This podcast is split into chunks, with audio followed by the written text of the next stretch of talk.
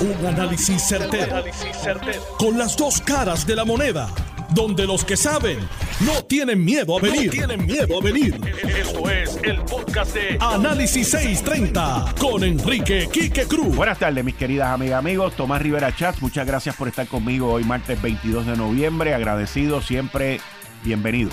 Gracias a ti, Quique. Gracias a todos los compañeros y compañeras de, de aquí de Noti1 también le agradezco a la audiencia que te sigue, Quique, en todos tus programas y en todas tus plataformas y en todo lo que haces, por la oportunidad de también compartir con ellos, ¿verdad? Que tú nos traes a, participar con, esa audiencia.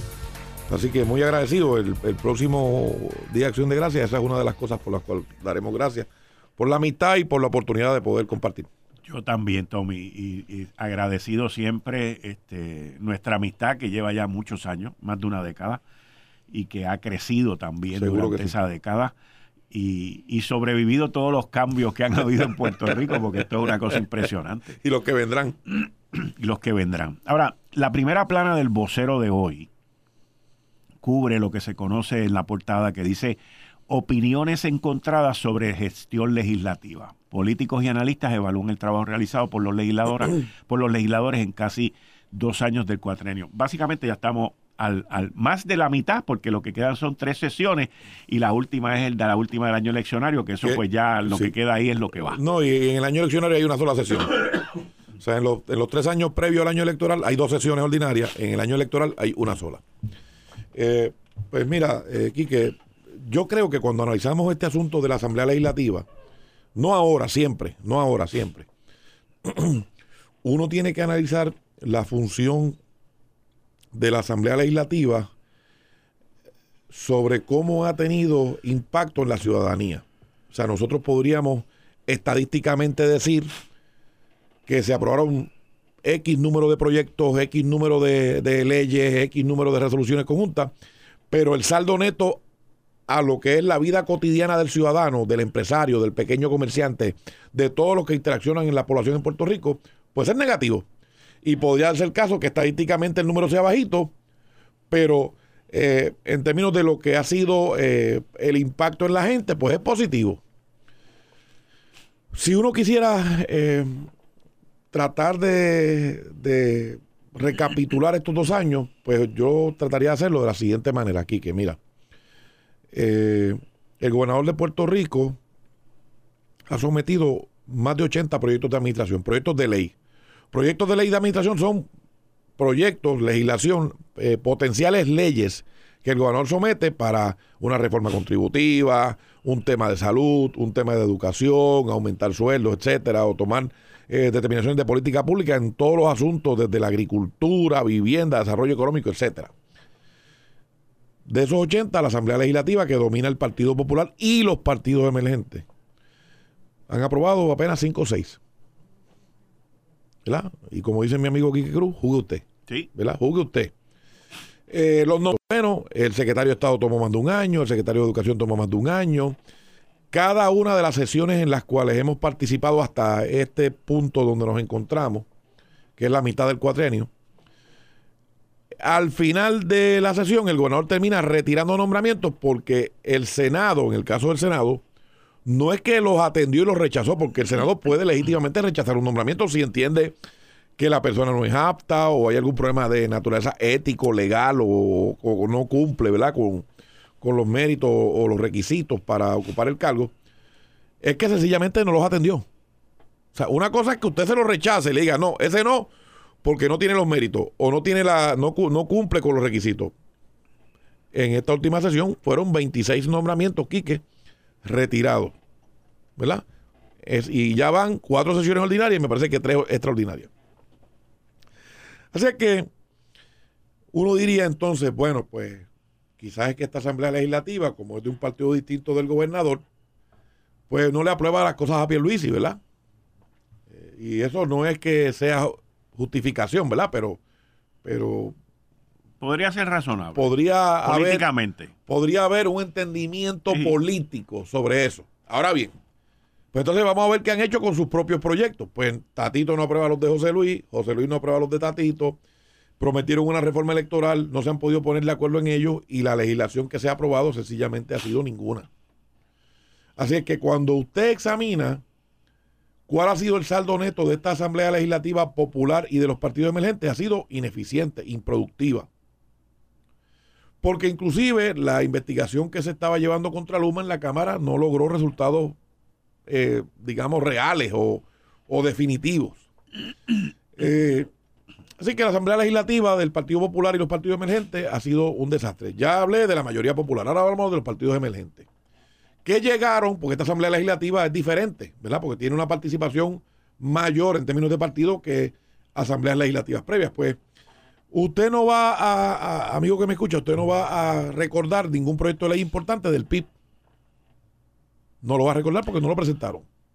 Pero ellos pueden reclamar que es que son poquitos, son chiquitos y no le dan paso. Por eso, pero entonces... Pero tú este, estás mencionando que no presentaron nada. Una cosa es proponer y otra cosa, ¿verdad? Entonces, lo otro. Victoria Ciudadana. Tampoco. Tampoco ha habido gran cosa. Entonces, Proyecto Dignidad. Tampoco. Proyecto Dignidad tiene dos cosas. Dos proyectos últimamente que presentó la senadora, la compañera senadora Rodríguez Bebe. Uno, el fondo de alivio aquel que crearon para resolver el problema del petróleo, que tenía cero centavos. El otro proyecto era lo que ellos llamaban el nepotismo cruzado. ¿Verdad? Que eso era totalmente inconsecuente, porque el nepotismo está prohibido ya. Y aquí ha habido funcionarios y políticos, funcionarios que no son electos, funcionarios de gobierno, y políticos que son electos, que han sido multados y sancionados por incurrir en prácticas de nepotismo. O sea, que ya eso es ley. Pues tampoco. Pues entonces, mira, entonces uno dice, bueno, pues, ¿de qué se trata? ¿De qué se trata esto?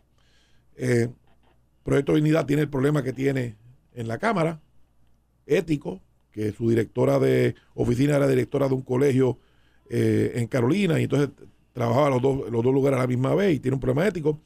Victoria Ciudadana tiene problema de la, representante Nogales, que es conocido por todos. El PIB encubrió el caso de hostigamiento sexual. Ahí están. Ahí tienen la radiografía de los populares y los partidos emergentes. Ahí los tienen. Y a usted no le han resuelto ningún problema. Entonces, vamos entonces ahora a la otra parte. El PNP, ¿qué ha hecho? Nosotros tenemos una delegación de 10 el gobernador de Puerto Rico ha estado presentando legislación, 80 proyectos, que ha sido objeto de una obstrucción eh, y una dilatación viciosa por parte de la Asamblea Legislativa Popular y Emergente. Pero se logró el aumento de los maestros, el más alto en su historia. Policías, bomberos, oficiales correccionales, el componente de salud, los médicos residentes.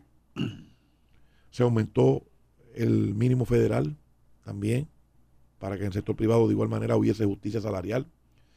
Se aprobó un proyecto de ley evitando que se recortara la pensión de los jubilados, porque el proyecto que radicó Tatito Hernández en la Cámara, que era el proyecto de la Cámara 1003, incluía un recorte.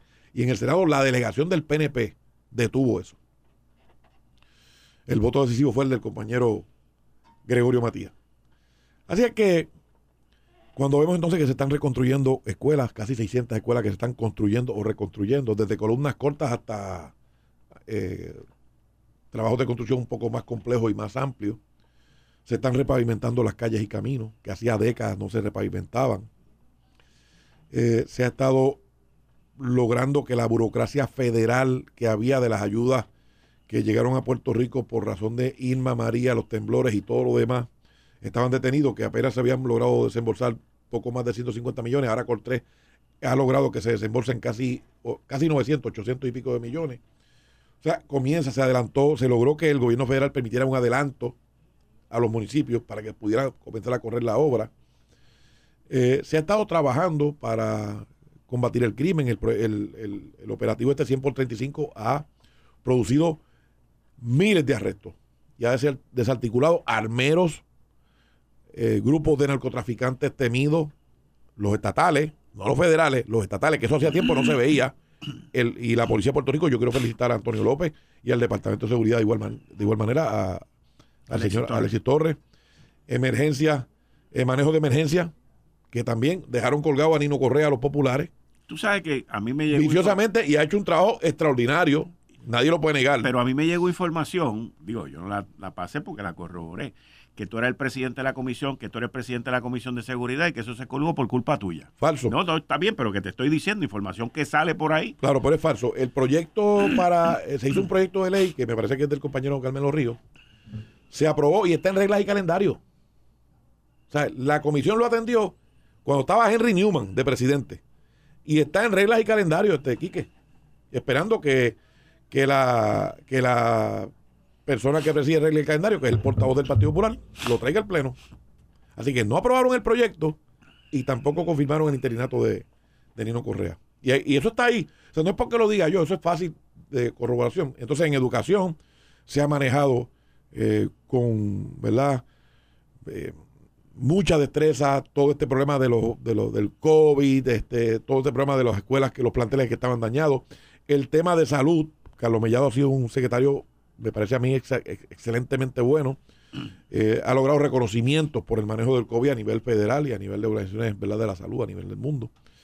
Eh, y el, el Departamento de la Vivienda de igual manera, y así por el estilo se ha estado eh, logrando que el servicio y la obra fluya, a pesar, como decía Alejandro García Padilla de los populares, cuando él era gobernador, óigame bien, mis amigos, Alejandro era gobernador y sus legisladores eran populares, él decía que a pesar de la legislatura popular, él estaba tratando de gobernar. Y a Pedro Pierluisi le ha tocado lo mismo. A pesar de esa legislatura popular y emergente, ha tenido que gobernar y hay que reconocerle los logros. Y el día que haya una diferencia con él, yo lo digo, lo he hecho en el pasado y lo haré en el futuro, sin ningún problema pero ha hecho y ha logrado, ¿verdad? Así que cuando uno analiza todo lo que ha sido el desempeño y ve que entonces el Partido Popular no tan solo no, ha podido no ha podido articular su propia legislación, sino que no pueden aprobar su reglamento, no pueden recaudar, no pueden escoger su presidente, no se pueden poner de acuerdo en nada, pues entonces realmente hay un problema en el Partido Popular crónico que se traduce entonces en lo que es su desempeño como funcionario electo en la Asamblea Legislativa, Cámara y Senado. Eso, eso es la forma. Entonces, aquí el puertorriqueño no puede recordar alguna legislación que se haya aprobado por el Partido Popular y los partidos emergentes que tenga alguna algún beneficio, pero sí puede recordar todos los beneficios que desde la fortaleza se han estado promocionando e implementando para la gente. Ahora, la Asamblea Legislativa que tenemos hoy, eh, podríamos decir hasta cierto punto, que es producto de todo lo que ocurrió en el cuatrenio pasado que culminó con el verano del 2019 y la renuncia de un gobernante.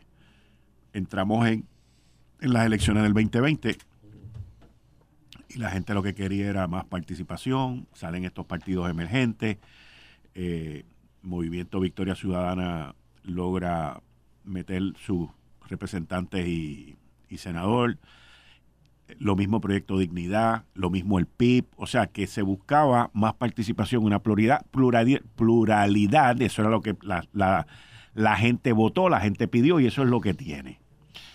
¿Tú crees que la gente entiende que eso no ha funcionado? Y que haya un cambio entonces de camino al 2024 en donde volvamos a, a, una, a una mayoría, a un copo de cualquiera de los dos principales partidos. Porque yo, desde mi punto de vista como, como analista, a pesar de que soy estadista y, soy PNP, critico al PNP cuando tengo que criticar y tú lo sabes. Igual yo, la autocrítica. Exacto. En el caso mío, estoy refiriéndome a mí. La autocrítica eh, es saludable. Es saludable. Inclusive, la columna mía de mañana en el periódico El Nuevo Día es una crítica a, y un tema que lo vamos a tocar más adelante, es una crítica a la contestación que dio el gobernador Pedro Pierluisi ayer sobre los fiscales, que él dijo basta ya, o ya basta, y, explico la, razón por la cual lo estoy criticando, y lo critico fuerte, porque yo vi una oportunidad, pero ese tema es más adelante. El punto, déjame, déjame cuál es el punto que tú me traes, Kike, sobre qué ha pasado con la pluralidad que tenemos en la Asamblea Legislativa y qué, eh, eh, digamos, proyección podemos tener para la próxima. Eh, y, antes de que tú me dejes esa parte, quiero terminar mi, mi, mi razonamiento y mi planteamiento y mi análisis. Y es que tanto Movimiento Victoria Ciudadana como el mismo PIB, y voy a dejar un poquito afuera a Proyecto Dignidad por, por los esfuerzos que ellos han hecho en la ley de, sobre el aborto. Eh, pero los otros dos, cuando uno mira la calidad o, el tipo de legislación, que si una ley contra los piropos, que si un proyecto sobre esto, o sea, ellos se han ido al micro, micro, micro, micro y se han olvidado del universo de la población. En el caso del proyecto dignidad, ese proyecto del aborto yo soy coautor. Lo sé, lo sé. O sea, que no, no es, proyecto, de proyecto, no es una legislación de proyecto. De ello. Eh, y lo habíamos aprobado la vez anterior, ¿verdad? Así es que vamos a hablar de lo que de lo que es la composición hoy eh, de la Asamblea Legislativa. Pues, pues, Quique, pues yo quiero empezar con los míos, con la gente del PNP. A la gente del PNP que se molestó o se irritó o de alguna manera se, se quedó en la casa por alguna inconformidad. ¿Eso estadísticamente está comprobado? Sí, estadísticamente está comprobado, pues. Eh, y, hubo gente de nuestro partido que decidieron votar por otros, por otras personas de otros partidos.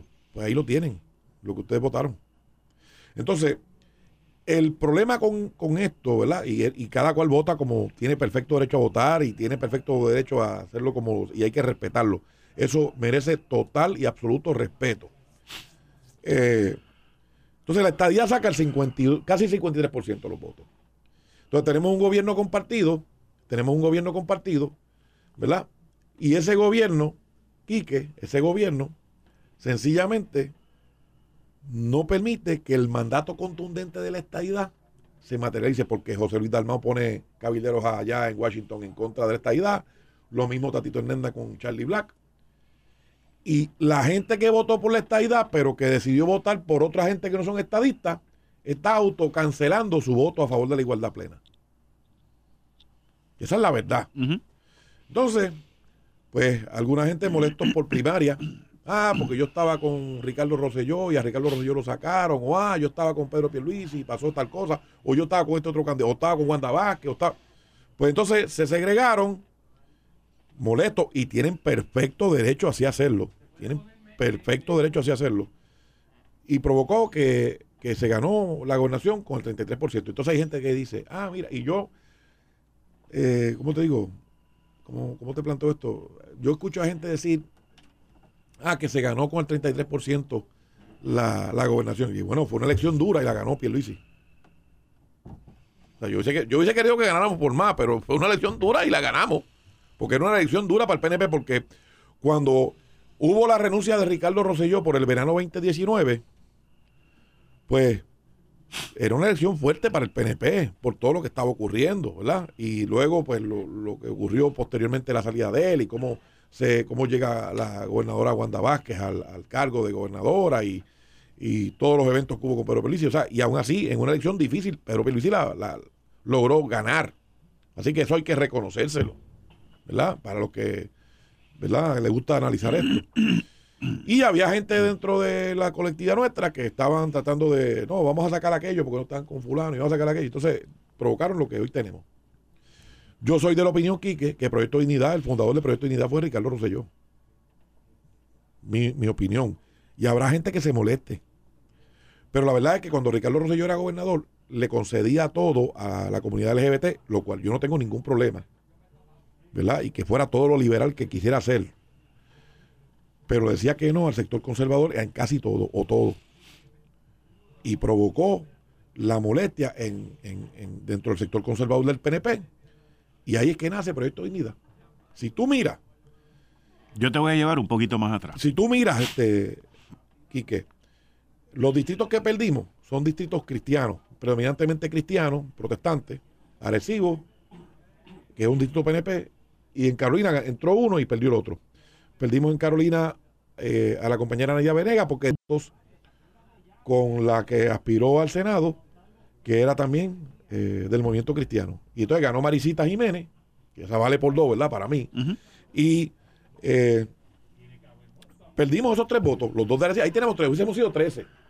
En el Senado. En el Senado. Y entonces los otros que tenían una campaña personal, alguna gente tenía una campaña personal contra fulano, contra Mengano, Trataron alguna gente de hacer campaña en contra, digamos, de mí. ¿Y qué hizo el PNP que yo no acumulaba? Pues votó por mí. Y al votar por mí se lo quitó a otro. No entendieron eso. Lo entendieron ahora, cuando le cuelgan los nombramientos, cuando no le aprueban las leyes, cuando le hacen investigaciones, cuando los cañonean. Ahora fue que lo entendieron. Y qué bueno.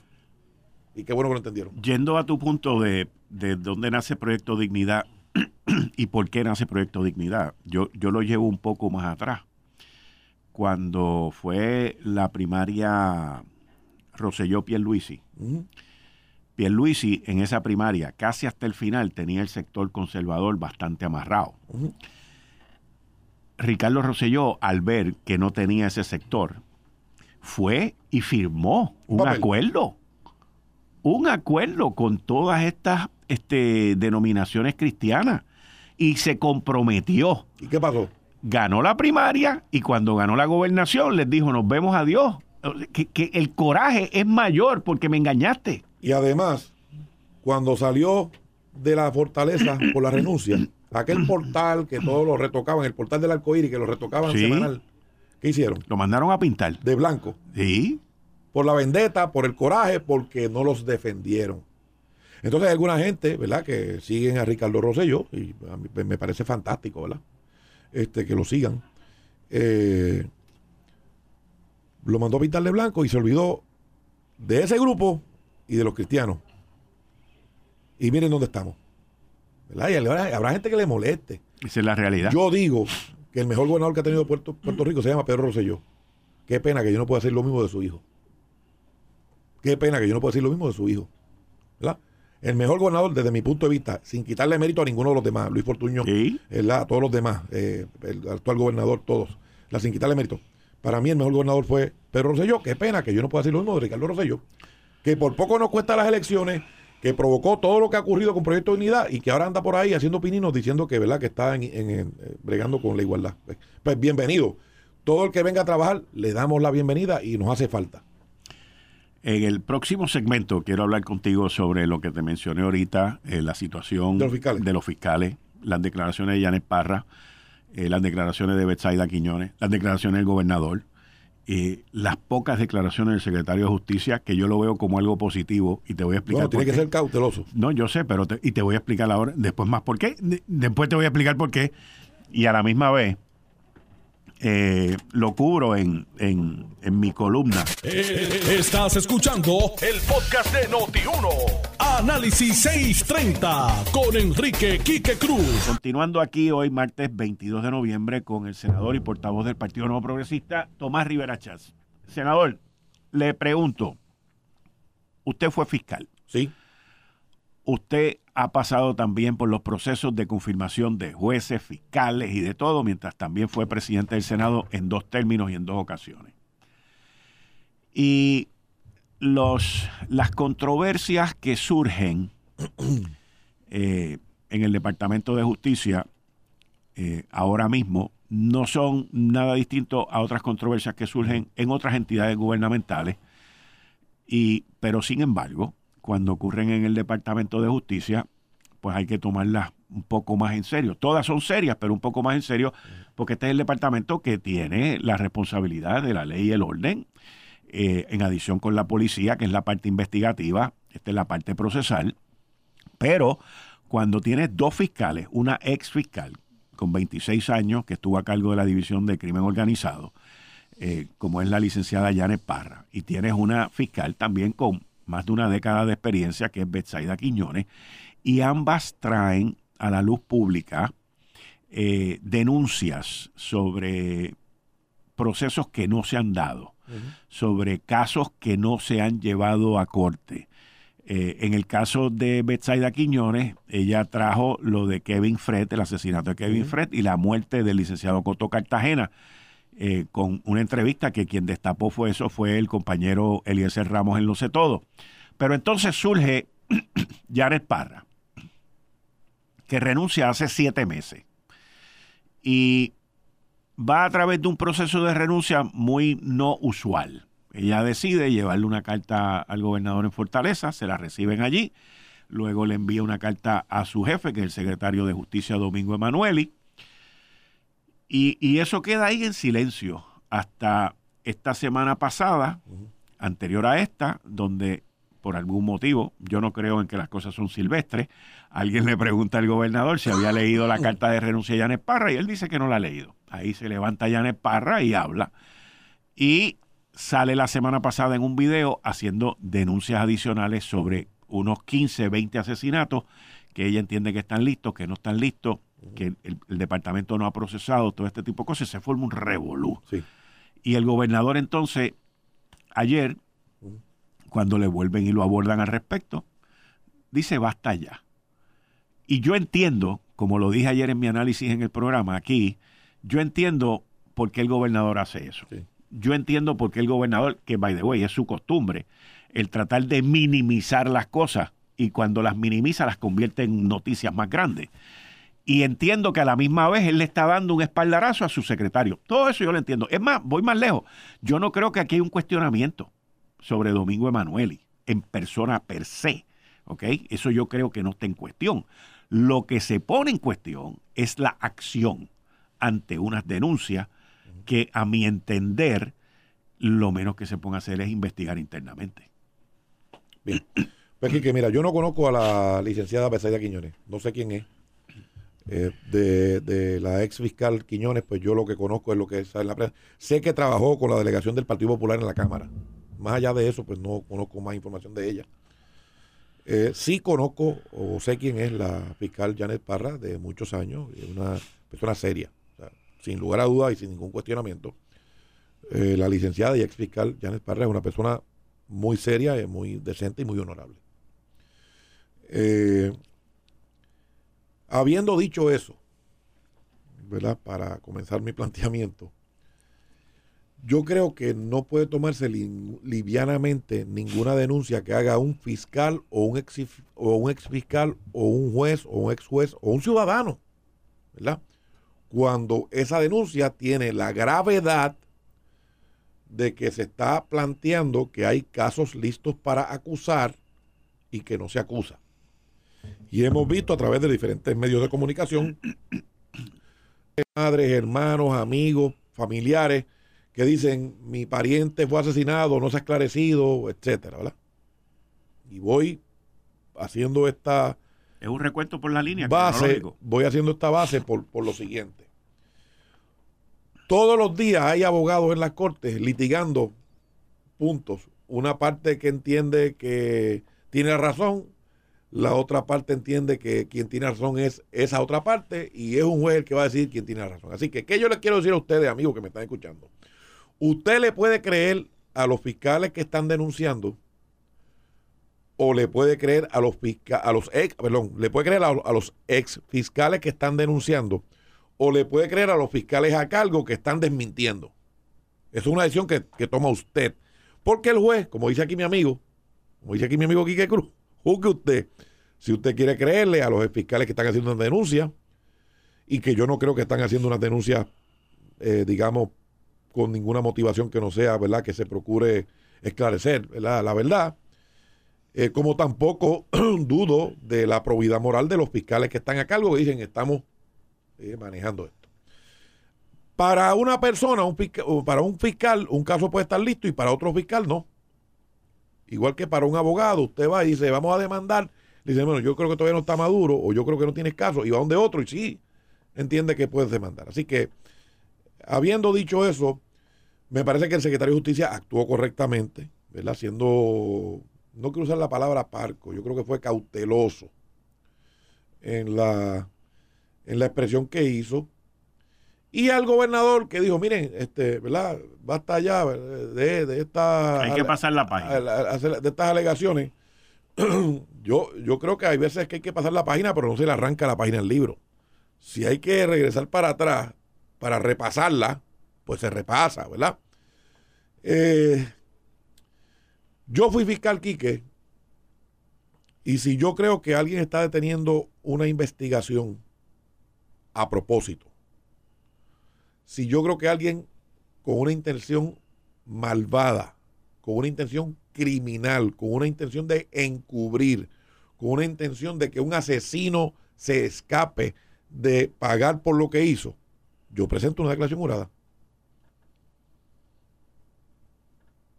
Y digo, estos son los hechos que me constan de propio personal conocimiento y bajo juramento estoy afirmando que aquí se está encubriendo o aquí hay la pretensión de encubrir estos casos. Porque así es como nace cualquier denuncia y todos los fiscales sabemos que una denuncia nace cuando hay un testigo que presenció unos hechos, hay unas víctimas, por supuesto, y se levanta un expediente que comienza como con una declaración jurada. Así que la fiscal, la ex fiscal Bersaida Quiñones, Yo no sé si ha hecho una declaración jurada. Eh, la ex fiscal Janet Parra no sé si ha hecho una declaración jurada. Pero ambas, al igual que yo y todos los fiscales, saben que una denuncia que está poniendo en entredicho la probidad o pretende poner en entredicho la probidad moral del Departamento de Justicia, del cual fueron parte, tiene que nacer de una declaración jurada. Para que formalmente se pueda, y que para que respondan, porque eh, yo podría decir cualquier cosa, ¿verdad? Y si no me piden que yo lo diga bajo juramento, pues es una expresión.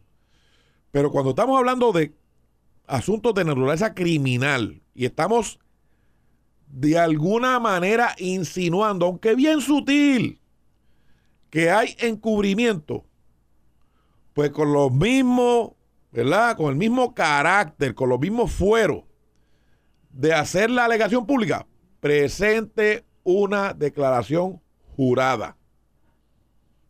Y diga, yo presencié tal, este, yo hice tales gestiones, yo hice tal, aquí te acompaña este documento. Para que entonces, si, si hay alguien haciendo eso, o si hay más de una persona eh, pretendiendo encubrir o de alguna manera chanchullar algún caso, pues que responda.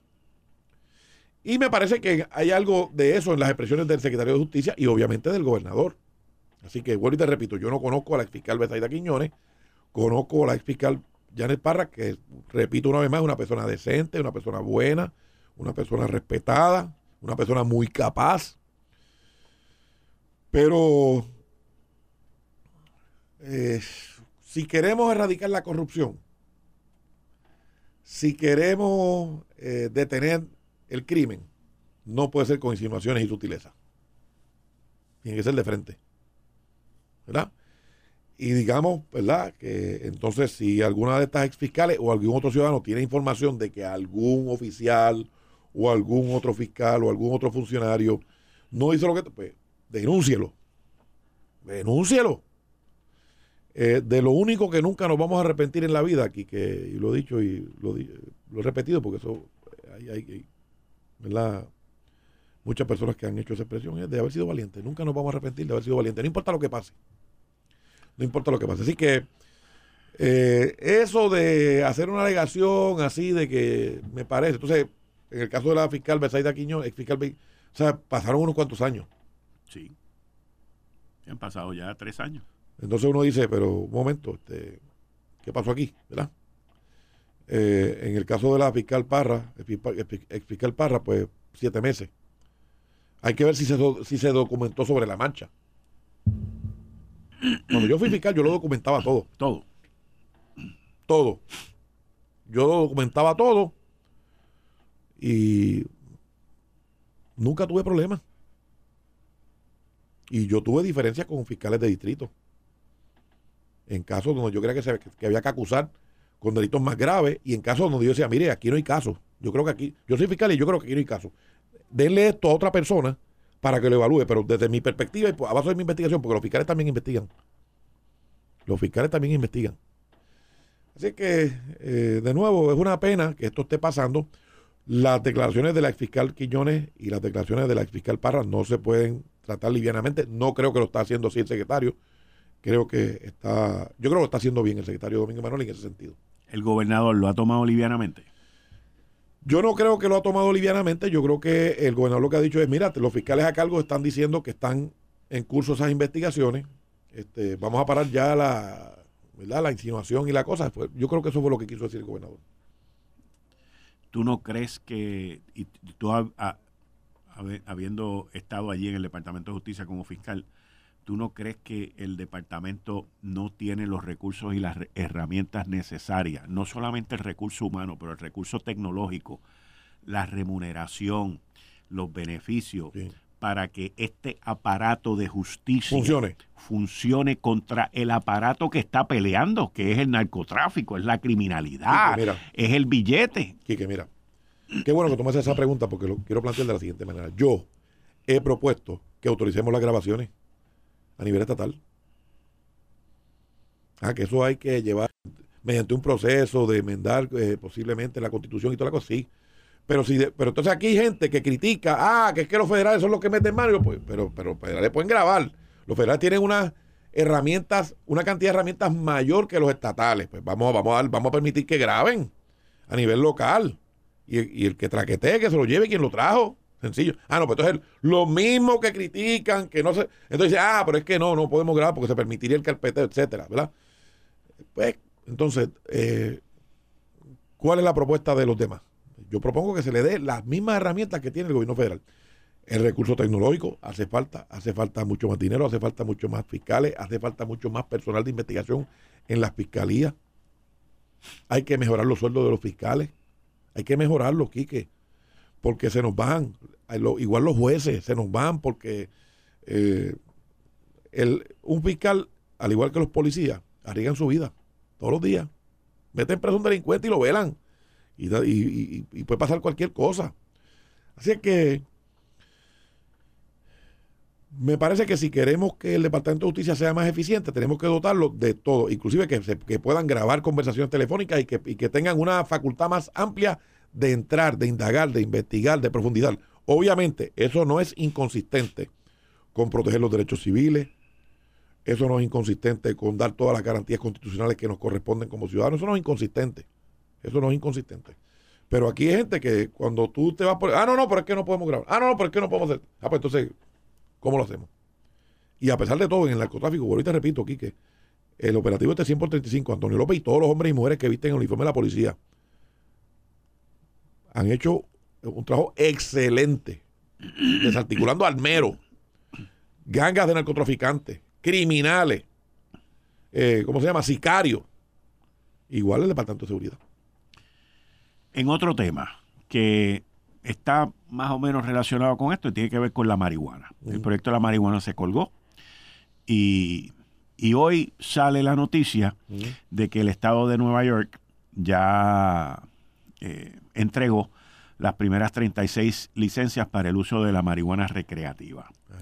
Yo no he estado en la ciudad de Nueva York recientemente, en, lo que se llama Manhattan.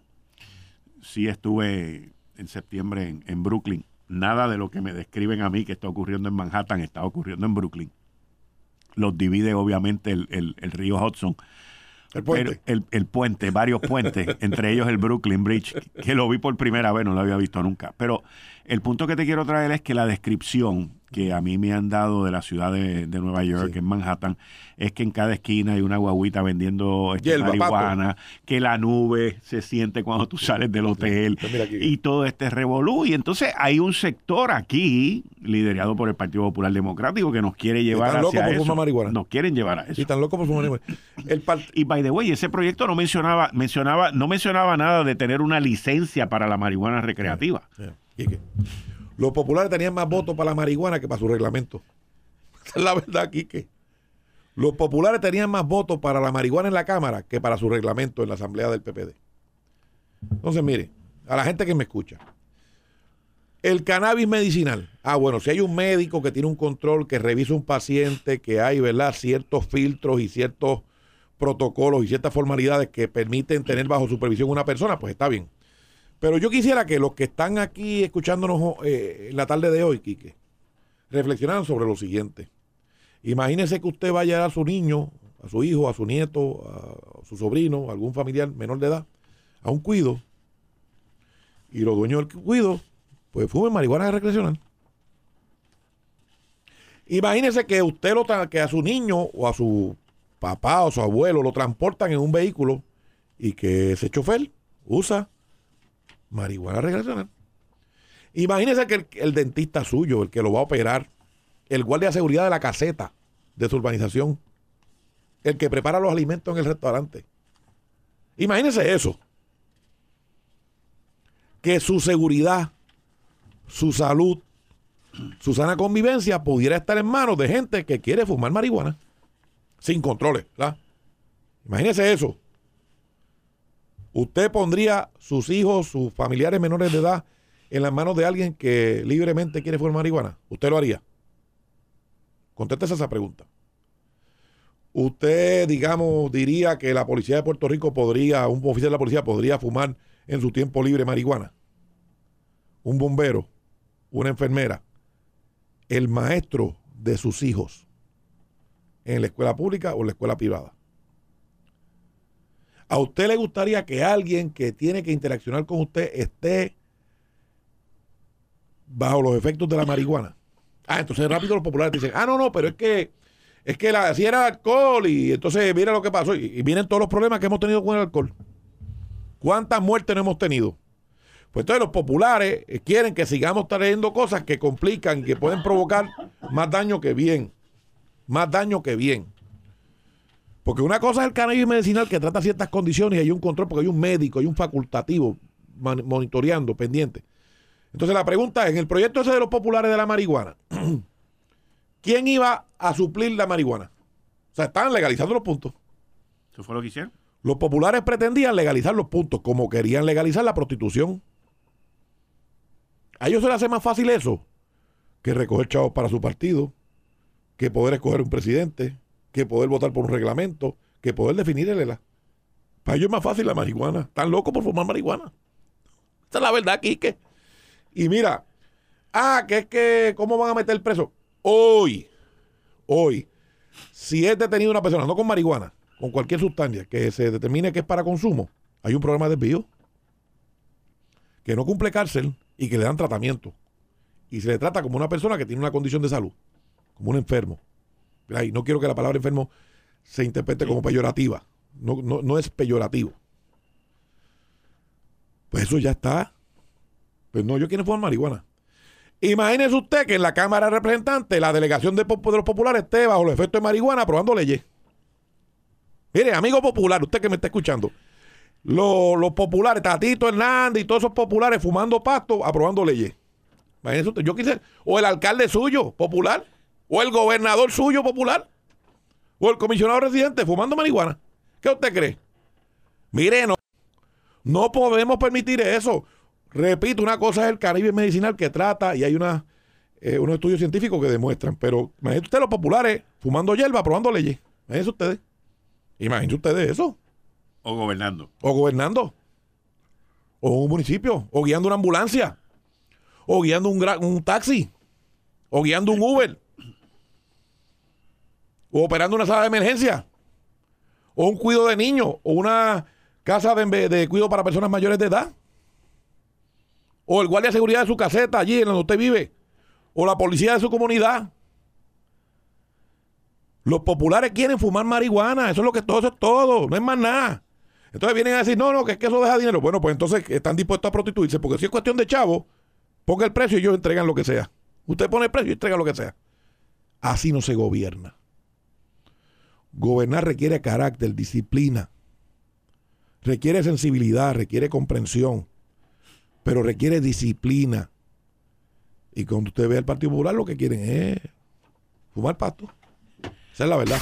Esto fue el, podcast de Notiuno. Análisis 630 con Enrique Quique Cruz. Dale play a tu podcast favorito a través de Apple Podcasts, Spotify, Google Podcasts, Stitcher y notiuno.com.